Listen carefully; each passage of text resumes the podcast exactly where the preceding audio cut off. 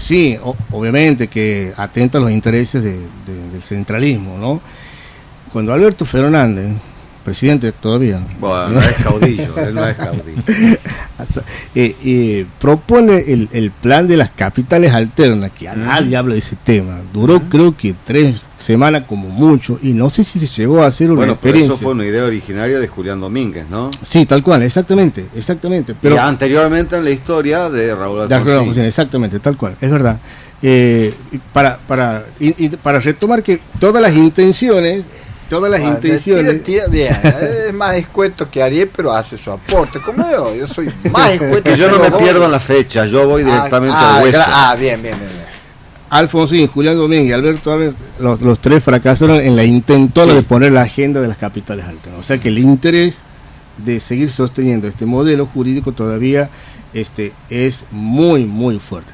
El porteño todavía imagina anecdóticamente esa fantasía que tiene de pasearse por las calles de Buenos Aires, eh, en donde un negrito va con una sombrilla y camina elegantemente para demostrar, demostrar el poder y la dominación que hay. ¿no? La perversidad todavía de la matriz colonial del centralismo porteño todavía sigue vigente.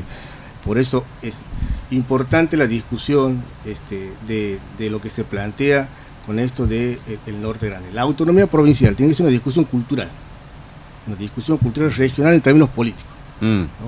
¿no? podemos quedarnos con, solamente con el, con el, con el baile y con, con Borges Es una discusión política. La autonomía es una definición política en escala y, esa escala se llama Norte Grande. Y ese Norte Grande es la gran disputa del nuevo federalismo. Es, esos son los tiempos que vivimos hoy.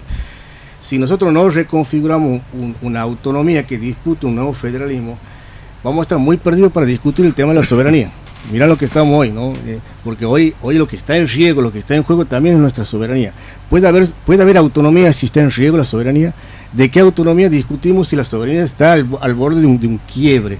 ¿Quiénes son los que atentaron contra la soberanía en este país? ¿Y para qué lo hicieron? ¿En función de qué? ¿Con el objetivo de qué? Bueno, obviamente, entre otros tantos objetivos de mantener la matriz dominante colonial. si quiero le digo los tres últimos, ¿no? Sí. la Kunz y San Leris.